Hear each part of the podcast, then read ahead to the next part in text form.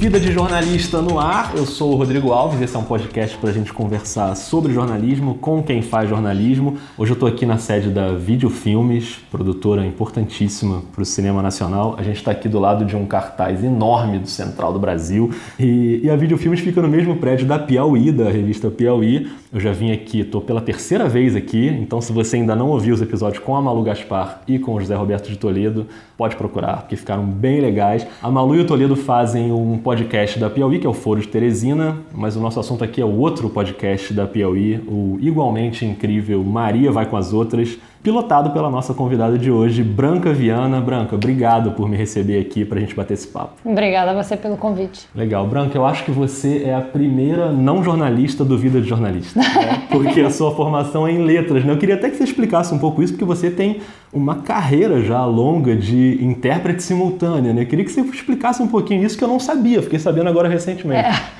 É, eu sou formada em letras, com mestrado em linguística e letras com especialização em, em interpretação simultânea, que era uma coisa que podia se fazer na época, na, na, aqui na, na PUC Rio, nos anos 80. Depois eu fiz um mestrado em linguística no, no, na UCL, em Londres, no University College London. E eu comecei a trabalhar como intérprete simultânea, que, para quem não sabe, é aquela intérprete que fica na cabine, de fone, como tem na ONU e nesses lugares. As pessoas falam errado errado o nome dessa profissão, falando tradução falam, simultânea? É. As pessoas falam errado e os intérpretes e tradutores ficam muito irritados.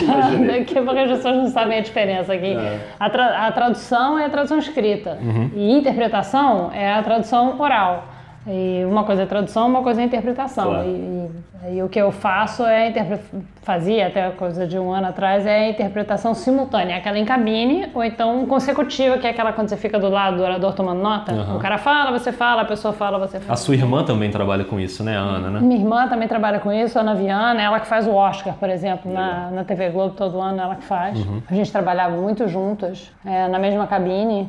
E eu faço isso há quase 30 anos. Eu sempre tenho a impressão de que é uma coisa muito difícil de fazer. É mesmo? Ou depois de um tempo você vai fazendo naturalmente? Não, é difícil. Eu dei, eu dei aula também muitos anos na PUC ah. Rio de interpretação simultânea. Eu dei 12 ou 13 anos de aula lá. Parei ano passado. O, o negócio da interpretação é que é uma técnica, é. É, como qualquer outra. Então você realmente você tem que aprender a técnica. Você não pode só saber a língua e entrar na cabine e não vai sair nada, vai é. dar tudo errado. É, e aquela pesquisa, né? Eu imagino até que é um gancho para o nosso papo de hoje, porque muita gente deve imaginar que a interpretação simultânea é só sentar ali na cabine, ouvir e falar, como muita gente acha que fazer entrevista também é assim, é só você sentar e começar a conversar sem pesquisar nada. E não é, né? A gente tem um trabalho sempre enorme por trás sobre, sobre a pesquisa e a gente já vai falar sobre entrevista, muita gente é curiosa para saber sobre preparação, sobre a condução da entrevista, mas antes eu queria falar um pouquinho sobre o Maria Vai com as Outras, que foi um dos melhores podcasts de 2018, já voltou para a temporada nova em 2019, que já está em andamento. Se você, por acaso, que está ouvindo esse podcast, não conhece, o que eu acho bem improvável, você pode parar tudo que você está fazendo e ir ouvir. Pode parar até agora esse episódio, não tem problema. Não vou ficar bravo, depois você volta, porque é muito legal realmente. E, e eu queria saber primeiro como você teve a ideia de botar esse podcast na praça, botar no ar. Eu tive a ideia, é, porque eu sou, eu sou grande ouvinte de podcast, assim, desde, praticamente desde que existe podcast, que eu ouço os podcasts, é, é, bem, principalmente os ingleses e os americanos, né, que são os mais antigos né, também. Hoje em dia já tem, já tem podcast bom em francês, já tem podcast bom em espanhol, e como eu sou intérprete, é muito importante para você conseguir manter todas as suas línguas em dia, você ouvir as pessoas falando na língua. Então também tinha esse lado profissional, mas eu adoro, adoro podcast. Eu acho assim a coisa mais divertida, mais legal do mundo. Somos é, dois. Podcast. e eu, uh, como sou feminista, eu ouvia, sempre ouvi muitos podcasts feministas, que existe muito podcast feminista por aí pelo mundo alguns mais bem feitos, outros menos bem feitos, mas tem muita coisa boa, assim, feita profissionalmente, muito interessante. Qual um que você indicaria para quem se interessar em ouvir? Olha, o, o, que, o que me inspirou é um podcast meio corporativo, assim, que eu não sei se as pessoas vão gostar muito, chamado The Broad Experience, que é um podcast sobre mulher e mercado de trabalho. Welcome to The Broad Experience, the show about women, the workplace and success. I'm Ashley Montite. E é uma inglesa que mora nos Estados Unidos, trabalhou em rádio pública americana durante quase a vida toda, e resolveu ela, ela mesma criar esse podcast que ela achou que seria uma, um bom assunto para discutir. E tem muitos outros também sobre mulher e mercado de trabalho e muitos outros sobre mulher de modo geral. Tem um chamado Unladylike, que é muito divertido.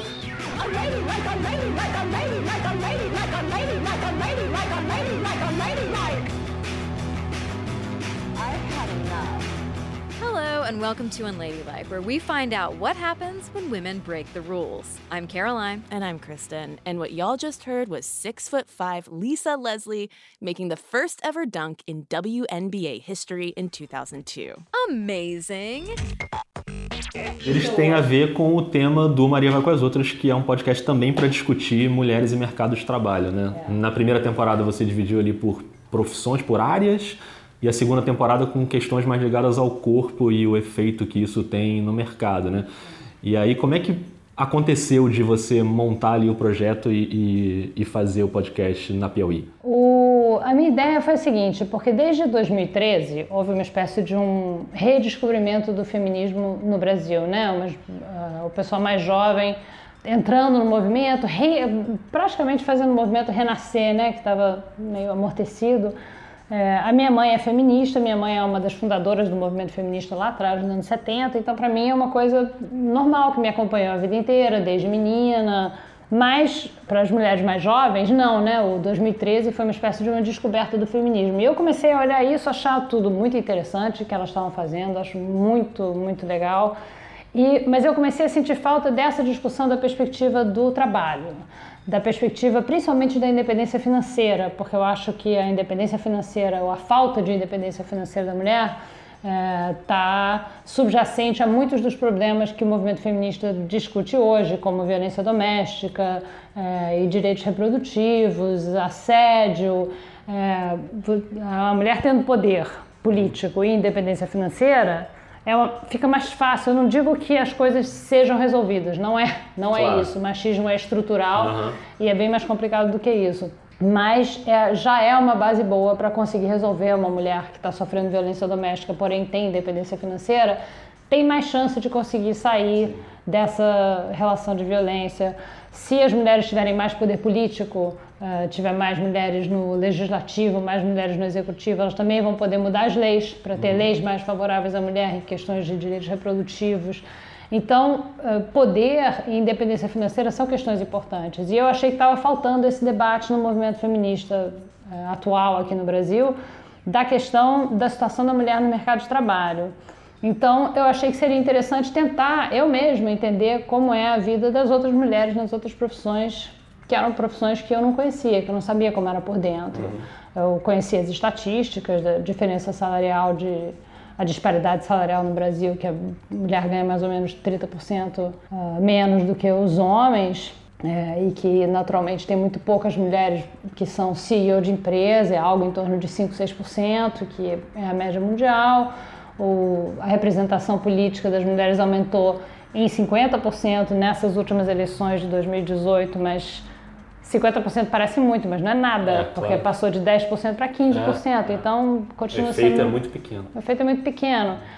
Então, é, eu comecei a achar que esse seria um assunto interessante de ser debatido, que estava um pouco faltando esse tema no debate. Foi e cada um desses temas que você foi falando agora tem um episódio para isso, né? Você foi falando, eu fui lembrando de mulheres em cargo de chefia, é, você vai discutindo ali questões de mulheres na política, na ciência, enfim. Ficou muito bem amarrado ali. E o jornalismo, que também é um, que há um debate também que eu acho até que deveria ser mais forte do que é em relação à posição das mulheres, principalmente em cargos de chefia em redações.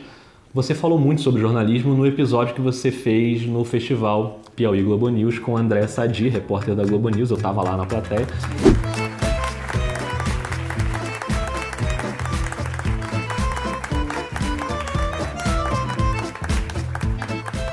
Bom dia, todo mundo. Sejam bem-vindos a essa edição ao vivo do Maria Vai com as Outras. Eu sou a Branca Viana, sou apresentadora do programa. Foi incrível ali aquele episódio, foi até engraçado porque Eu fiquei ali na plateia vendo e sentindo como se fosse um episódio do Vida de Jornalista, porque você fez exatamente as perguntas que eu queria fazer. E eu até mandei uma pergunta né, na plateia Mandou e você leu e foi é. super gentil. Eu sua pergunta. E, e eu até hoje eu tenho um receio de convidar a Andrea para fazer um episódio, porque eu acho que esse episódio já existe, ele só não tá no Vida de Jornalista. Mas aquilo ali foi uma experiência legal, né? Fazer com plateia ali pela primeira vez.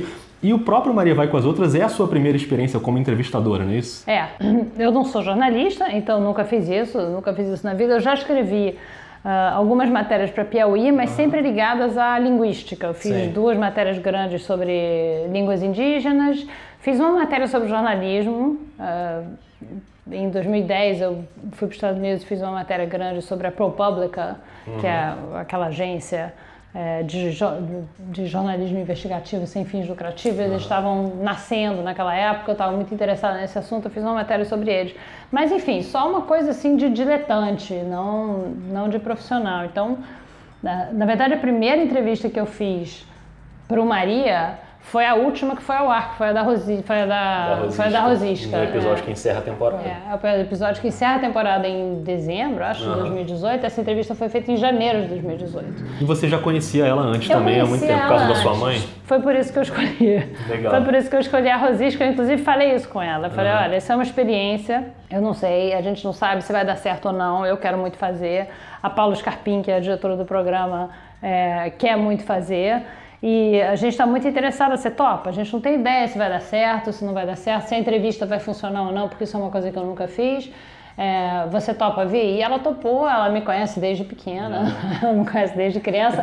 E eu sabia que era uma pessoa que eu poderia é, pedir para ela voltar no estúdio, Sim, eu poderia claro. ir na casa dela, sabe? Eu, eu ia dar para eu consertar, Claro. se fosse necessário. A sua mãe, você tem o mesmo nome da sua mãe? Eu tenho o mesmo nome da minha mãe. Isso é uma coisa que tem a ver com o feminismo da sua mãe? De Nada, nada pelo a ver? contrário, Eu fiquei com não. isso na cabeça porque é uma prática muito dos homens, né? De botar o nome do filho e ser júnior, filho, enfim. Mas não tem nada a ver com isso. Gozado, não, não tem e tem a ver com o fato de que a minha família é uma espécie de matriarcado, mas não feminista, de jeito nenhum, uma família super careta tradicional, mas a minha bisavó já chamava Branca. Ah, e entendi. aí ela, a minha avó chamava Branca e a minha mãe eu.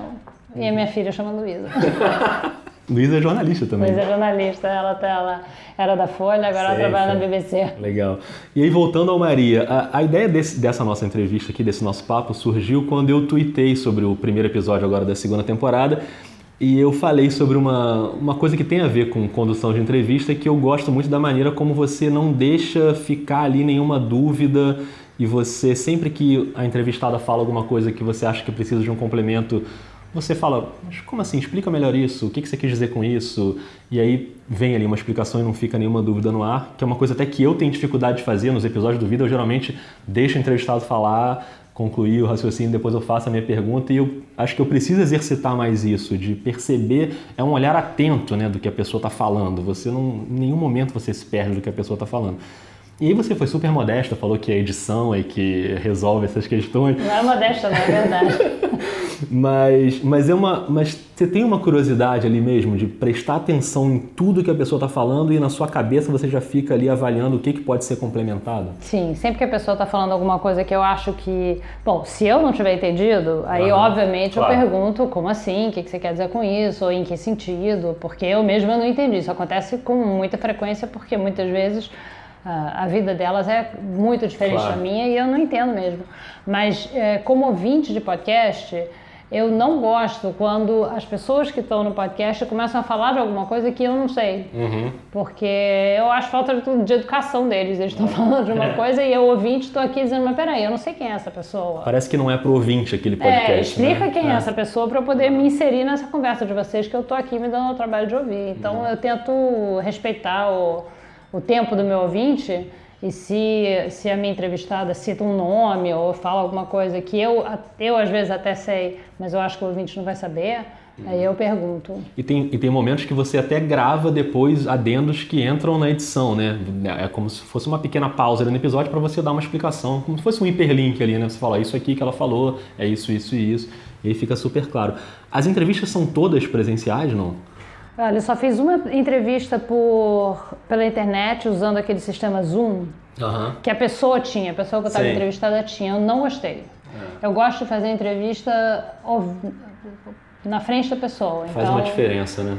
Você sabe que para mim faz porque as minhas entrevistadas, elas estão abrindo a vida delas para É. mim. São entrevistas pessoais, não são entrevistas necessariamente só sobre a vida profissional Uhum. delas. Elas falam sobre casamento, sobre filhos, sobre assédio, sobre uma série de coisas que são, que são privadas e que elas estão me dando o, o privilégio de se abrirem para mim, uma pessoa que elas nunca viram na vida, de um modo geral não são pessoas públicas, então são pessoas que também não estão acostumadas a dar entrevista, eu faço o máximo possível para deixá-las à vontade.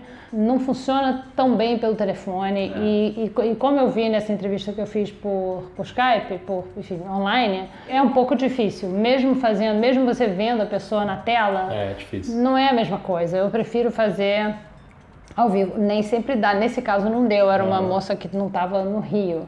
E eu tinha que entrevistar ela, não dava para esperar, não dava para ir até São Paulo, onde ela estava. Você já chegou a fazer entrevistas fora também, né? Já, já, eu fiz, eu fiz na Bahia, fiz várias em São Paulo, fiz Legal. entrevista em fiz entrevista em Porto Alegre, fiz fiz eh, fiz uma em Nova York, fiz uma em Portugal. É, e de, de, de por acaso eu estar lá e a pessoa. Uhum. também, aí em entrevista em estúdio, Só- sempre em estúdio. E vocês gravam onde, assim? É, onde que você grava o podcast? A gente gravou a primeira temporada no estúdio da Rádio Batuta, do Uhum. Instituto Moreira Salles, É onde o Foro grava também, né? onde o Foro gravava também. Hoje em dia não, hoje em dia a gente grava no Estúdio Rastro, Ah, que é tá. aqui pertinho da redação da Piauí, fica aqui na, a um quarteirão daqui. A gente está gravando lá. Tá. E aí, sobre essas questões que você falou, que às vezes são temas que são difíceis para as entrevistadas colocarem ali para fora, né? Tem, imagino que tenha níveis diferentes de dificuldade para você conduzir a entrevista dependendo do tema, assim. Eu lembro de um episódio que é um dos meus favoritos, aliás, que é aquele do sexo como ganha-pão, que você entrevista, você tem três entrevistadas ali, uma delas é uma prostituta e aí ela ela tem uma hora que, ela, que você até pergunta, acho que sobre que tipo de coisa os caras te pedem para fazer, e ela dá uma resposta meio genérica e você insiste ali e ela acaba se abrindo e falando umas coisas sobre o dinheiro, quanto é o cachê. São perguntas que não são fáceis de fazer, assim, né? Eu imagino. Quando ela tem um cliente, ela me fala o que, que o cliente quer, o que, que o cliente gosta, se tem algum pedido específico, se ele gosta de fazer tal coisa e tal, e se eu aceito isso. Fala a idade do cliente, e aí eu posso escolher se eu quero ou não quero. E o cachê, né? Qual é o cachê? A média é de 2 mil, 3 mil por noite. Por noite que acaba sendo né, duas, três horas, nunca é uma noite inteira. Então, sei lá, são umas duas, três horas para dois mil reais. E chama cachê. E os pedidos especiais do- dos clientes, que tipo de pedido eles têm? Tem de tudo. Você lembra de algum outro episódio, assim, que você que foi muito difícil para você conseguir conduzir ali o papo? Olha, o da, o da enfermeira. É. É. Ah, o do sexo não foi difícil. Aham. Ele não foi difícil, porque elas eram, ah, eram, eram, eram duas, duas prostitutas, né? Uma é uma prostituta de luxo, uma uma prostituta Aham. semi-luxo, digamos, mas que estava lá como atriz pornô, porque ela também é, É. atriz pornô. Que tem uma hora que eu pergunto pra ela e ela vira pra mim e diz assim, você quer mesmo saber? É. Aí eu digo, sim, eu acho, acho, acho que eu quero. Não, você faz um alerta no início do episódio, né? Que, que tem um conteúdo ali que não é recomendado para crianças e para quem tem problemas né, de ouvir coisas explícitas relacionadas ao sexo, que era melhor evitar. Então você já deu um alerta ali. né? Eu achei que tinha que dar o alerta, porque isso foi uma discussão até que a gente teve. Eu achei que, que eu tinha obrigação de dar o alerta, porque ali tem coisas que realmente tem gente que, Claro. que, que se ofende, tem gente Aham. que, que simplesmente não gosta, que aquilo é desagrada. É. E, e como os outros episódios anteriores, aquilo foi o nono episódio. Então, se tivesse um ouvinte que já ouviu oito episódios que nunca teve nada disso. A pessoa se assusta, então, ou às vezes está ouvindo com, com filho, ou está ouvindo com gente mais velha, e é sempre bom avisar, porque ali teve umas coisas escabrosas, realmente. Realmente. Mas não foi, esse não foi um episódio difícil, porque elas são muito abertas, estavam dispostas a falar, eu não tenho. Não tenho, eu não tenho nenhum preconceito contra ninguém e, e nem contra a prostituta. Então, as coisas que eu estava perguntando eram, eram coisas que eu não sabia. Minha vida é muito diferente da, da vida E delas. o da enfermeira foi difícil O por da enfermeira foi difícil porque ela estava nervosa. Aham. Isso, às vezes acontece. A pessoa não está acostumada a dar entrevista, é a primeira entrevista que a pessoa dá, ela é uma menina muito jovem, muito articulada, muito, muito boa. E ela estava contando coisas, é, coisas complicadas do trabalho dela em comunidade. E vocês já foram chamados para atender é, traficante que levou tiro? É, eu nunca presenciei isso. Eu já atendi atores do tráfico, assim, para fazer algum curativo no alto do morro, para fazer é, bezetacil. O que, que é bezetacil? Bezetacil é uma medicação que a gente faz para sífilis, porque a, a esposa dessa pessoa era uma gestante e a gente fez o diagnóstico de sífilis e a gente precisava tratar ele também. E aí foi uma cena muito inusitada, assim, porque ele estava armado e aí ele colocou a arma em cima do, do carro, assim, e eu fiz a injeção no meio da rua. Ele baixou assim a calça, ah, pode fazer, enfermeira. E aí eu, ah, claro, como não, né? E ele com o maior medo, assim, da injeção. Eu disse, nossa, gente... Ele, ele tá tava com... com medo da injeção? Ele tava com medo da injeção, né? Eu disse, nossa, como assim, né? Foi uma entrevista em que ela estava muito nervosa. Então, o, o, meu papel e o da Paulinha Scarpim, que fica sentado do meu lado, foi deixar ela à vontade. Uhum. A gente interrompeu a entrevista algumas vezes. É, ela pediu para interromper algumas vezes, que ela dizia: não, não, peraí, isso aqui eu disse, mas eu Entendi. quero que vocês é, tirem. Ah, porque no início da entrevista, eu sempre começo a entrevista avisando a entrevistada que a entrevista é editada. Eu faço uma entrevista de uma hora e edito para 15 minutos, 18 minutos, vá, no máximo. Então, muita coisa cai é. na entrevista. Então, eu sempre aviso ela, eu digo, olha, é muito editada a entrevista. Então, qualquer coisa que você queira reformular, ou que você diga e você se arrependa e você queira que eu corte, ou qualquer coisa que você lembre no final, mas que na verdade tem relação com uma história que você contou no início, é só você avisar que a gente edita tudo. Então não tem problema nenhum, sinta-se à vontade. Se você chegar em casa depois e disser, ai meu Deus, eu disse aquilo, mas eu não posso porque eu vou, meu pai vai me matar, é. É, liga pra gente e diz, olha, meu pai vai me matar, sabe? É. Por favor, tira e a gente tira na boa. Claro, não tem, claro. A intenção não é. Essa foi uma entrevista difícil. Uh, a entrevista com a a moça que é vigilante, não sei se você ouviu, sim, uma sim. moça que faz segurança Eu em ouvi show, todos, Branca, é. sem exceção. essa, essa foi uma entrevista difícil, porque ela também não sabia. Ela, eu estava fazendo perguntas para ela de coisas nas quais ela nunca tinha pensado. Uhum. Então, é, às vezes é difícil, se a pessoa nunca refletiu sobre aquilo, é. a pessoa não consegue responder. Uhum. Então, essa foi uma entrevista muito difícil. Quer dizer, você diz que as pessoas te diziam, vem, vem aqui, tem um caso comigo que eu promovo você. Mais ou menos. E isso acontece muito com as mulheres que são Muito, vigilantes. muito. Vai, eu conheço várias que cederam. Ah, é? Estão bem, estão trabalhando hoje em dia bem aí, mas cederam. E que você, você sabe que elas cederam sei, ou é boato não, de eu que sei, elas não, cederam? Não, sei que cederam. sei. Como é que é ali no, no momento que, então, que, estão você, a Paula e uma entrevistada? O que, que fica ali com você? Você tem um roteiro? Você tenta montar as perguntas? Como é que você se organiza ali para conduzir a entrevista? Muita gente tem curiosidade para saber como é que é isso, assim. É um trabalho em equipe. Uhum. As perguntas são feitas ao longo de dias, semanas, às vezes dependendo de quando a gente é, marca. E a gente vai, a gente vai fazendo tudo, tudo em Google Docs uhum. e a gente vai, sei lá, eu começo, digamos, eu começo um roteiro de entrevistas, aí a Paulinha vem, acrescenta uma, tira outra, aí a Mari Faria, produtora do programa, entra no Google Docs, também tira uma, bota outra, diz, olha, eu acho que deve perguntar assim, ou perguntar assado, ou por que você não pega essa pergunta do final e puxa para cima? Então é um trabalho de equipe, uhum. o roteiro de entrevistas. Durante a entrevista acontece a mesma coisa. O Google Docs fica aberto na minha frente com uhum. todas as perguntas. A Paulinha está com o computador dela e com o WhatsApp também. É, e ela vai me mandando perguntas durante a entrevista. Perguntas dela e às vezes perguntas de outras pessoas que estavam no estúdio. Uhum. Quando a gente gravava no Instituto Moreira Salles, o Felipe é, Castro, que é o, o, engenheiro de gravação, fazia milhões de perguntas. Ele ficava interessado e ele mandava as perguntas para o WhatsApp da Paulinha, ela botava no meu Google Docs e eu ia lá de ventríloco. Você até cita isso no episódio do festival, né? Você falou, hoje tem a plateia aqui que pode mandar perguntas e era uma situação ali diferente. Né? Isso para mim é ótimo, porque a gente não consegue pensar em todas as perguntas é, sozinho. Claro. Então tem pergunta que a Paulinha vai pensar, ou às vezes até coisa que que a, a, entrevistada explicou, eu entendi, mas a Paulinha não. Uhum. Às vezes, por uma questão de geração, eu tenho 57 anos, a Paulinha tem 30 e sei lá, 4.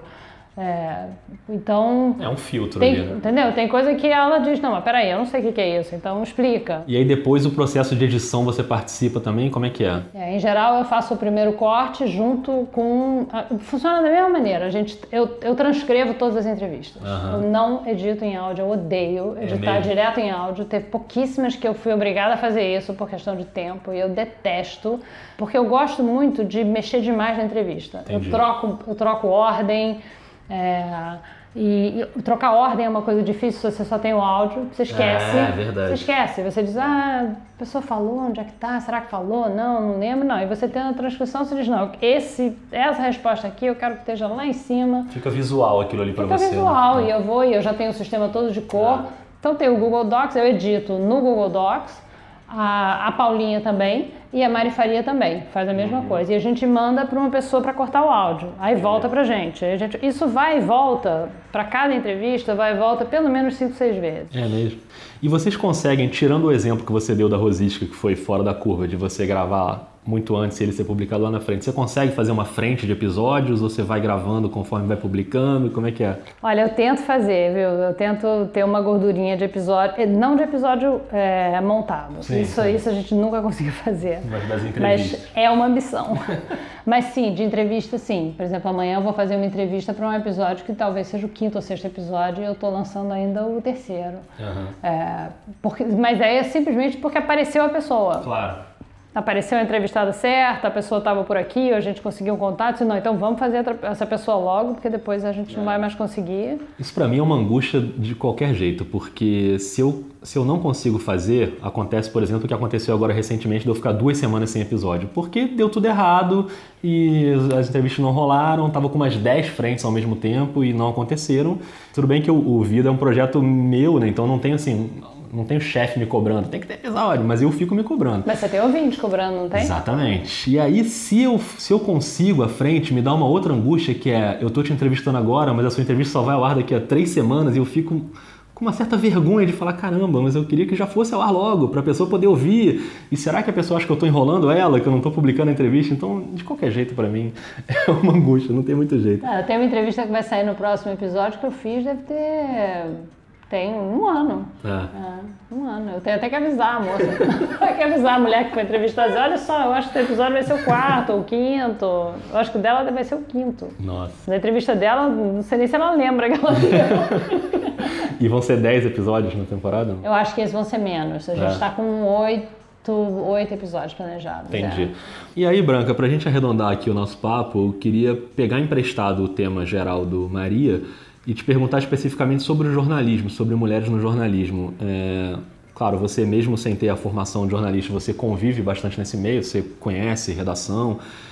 Então, queria que você é, refletisse um pouco sobre hoje o papel da mulher no jornalismo. O quanto a gente ainda está distante do que deveria ser, de mulheres ocupando posições de chefia em redações. Claro que cada área tem as suas características, né? Não, é difícil generalizar tudo, mas como que você vê esse tema hoje? Ah, não acho tão difícil de generalizar, É, não. dá pra generalizar de geral, né? Dá pra generalizar sim. Tem muita mulher jornalista, muita, maravilhosas, maravilhosas, super, super competentes e muito pouca mulher em chefia. É. Muito pouca. Eu acho assim, eu não sou jornalista, então eu posso falar, não tem problema, não não. Mas não eu tô- sou e também posso falar. não estou colocando em risco meu emprego aqui, mas eu acho uma loucura É. como tem pouca mulher é, di- dirigindo redação no Brasil. É uma coisa. Não, não é só no Brasil, mas enfim, Claro. o Brasil é o país do qual a gente está falando. Mas não só isso, tem pouquíssima diversidade de um modo geral. Você É. tem poucos negros, vocês têm poucas pessoas de outras classes sociais, todo mundo estudou, estudou nas mesmas escolas, todo mundo fez os mesmos cursos de jornalismo. Todo mundo, todo mundo é muito parecido. É. E isso naturalmente acontece em todas as empresas. É, aqui no Brasil, empresa, se você for numa empresa de, sei lá, telecomunicações, na- de telefonia, Aham. numa empresa de seguros, numa empresa qualquer, vai ser, vai ser parecido. Acontece que no jornalismo, você está cobrindo o mundo. E é muito importante você ter perspectiva diferente. Você nunca vai ter pauta diferente se você não tiver gente diferente que está pensando nessas pautas. Então, não adianta você ter um bando de homem branco que fez jornalismo na USP, sentado em volta de uma mesa, tentando pensar em pauta diferente. Não, não vai sair, não adianta. E não, não adianta ficar um contratando o outro porque é parecido, porque estudou junto, porque trabalhou junto, não sei aonde. Tem que diversificar, tem que ter tem que ter mais negro, tem que ter gente de classe social diferente, tem que ter gente que mora em lugar da cidade Geograficamente diferente. diferente. Geograficamente diferente, você tem que ter gente do norte, você tem que ter gente que entenda. A gente aqui só cobre o Sudeste. Os grandes jornais né, e televisão só cobrem o Sudeste, parece que o resto do Brasil não existe. Você tem que ter gente de tudo quanto é lugar, de cidade grande, gente que cresceu em cidade pequena. Isso, isso eu acho um problema do jornalismo no Brasil. Acho que melhoraria. É, o processo de seleção ainda é muito viciado, né? Sempre você vai buscar pessoas nos mesmos lugares. Nas principais faculdades, o, parece que o RH já tem um filtro ali, e naquele primeiro filtro você já acaba com a diversidade, né? Quem chega ali para ser selecionado, para ser avaliado, já é um pessoal com o mesmo perfil e tem até um episódio do Vida que a gente discute isso com a Nina Vengrio, da Escola de Comunicação É Nós, que ela cita algumas iniciativas assim de em vez de fazer o seu processo sempre na mesma faculdade, por que, que você não vai até a periferia e, e, e anuncia ali para quem está interessado? Tem inclusive escolas de comunicação em periferias que, que tão, são pessoas que estão doidas para participar do mercado também. E, mas as redações grandes, principalmente, ainda são ainda estão muito atrás nesse aspecto, né? Então, você pode sempre treinar, gente. Se a É, pessoa, por claro. Porque se o teu padrão para contratar alguém é que a pessoa tem experiência em grandes veículos, você vai ter só homem branco. É. Claro. Mas se você abrir um pouquinho o leque e você estiver disposto a treinar, um treinamento provavelmente nem vai ser é, tão custoso assim ou Sim, tão sim. longo, eu acho que você consegue gente, gente mais interessante. E eu acho que é importante para o resultado do jornalismo. Eu acho que melhoraria o jornalismo no Brasil e nós, como leitores e ouvintes, conseguiríamos compreender mais o Brasil. Eu não sei o que acontece lá no centro-oeste, eu não sei o que acontece no norte, eu mal sei o que acontece no nordeste, a não ser quando acontece uma tragédia, rebelião em prisão, o que aconteceu agora no Ceará com ônibus queimando. Sim. Mas a vida, a vida cotidiana desses lugares eu não conheço e adoraria conhecer. Você é otimista de que isso pode mudar em, em breve? Ou, ou- No jornalismo? É. Ah, sim. É. sim. Sim. Eu acho que cabe às pessoas como você, que estão Sim, dentro sim. do jornalismo, que Aham. trabalham nas, nos veículos, exigir. Exigir da direção que tenha mais diversidade, É, claro. que tenha mais mulher, que tenha mais negro, que tenha indígena, que tenha gente mais pobre, que tenha gente que venha do Brasil inteiro. Aham. É. Para melhorar o trabalho de vocês, vai ficar melhor. Tenho a menor dúvida disso. Branca, queria te agradecer demais pelo papo, foi muito esclarecedor em vários aspectos. Eu acho que fazer entrevista é uma coisa que a gente adora e que acho que quem está ouvindo tem curiosidade de saber como é que é esse processo. Então, é, queria que você terminasse convidando o pessoal para ouvir essa segunda temporada do Maria. Ah, ouço, obrigada. Bom, para começar, obrigada pelo convite, adorei, eu adoro o seu podcast, acho super divertido. Ouço sempre e aprendo também bastante bom. com como as pessoas vão contando, né, como elas fazem. Então, ouçam a segunda temporada do podcast, que é sobre corpo e trabalho, sobre como as questões ligadas ao corpo afetam mais as mulheres do que os homens. É, vai ser uma temporada de oito episódios e já está no ar. Obrigada, Rodrigo. Eu que te agradeço, foi muito legal. Assim a gente encerra mais um episódio do Vida de Jornalista. Você pode deixar sua avaliação aí no aplicativo que você usa para ouvir. Segue o podcast também lá no Twitter, no arroba vida jornalista. E a gente volta na próxima semana. Um beijo, um abraço e até mais.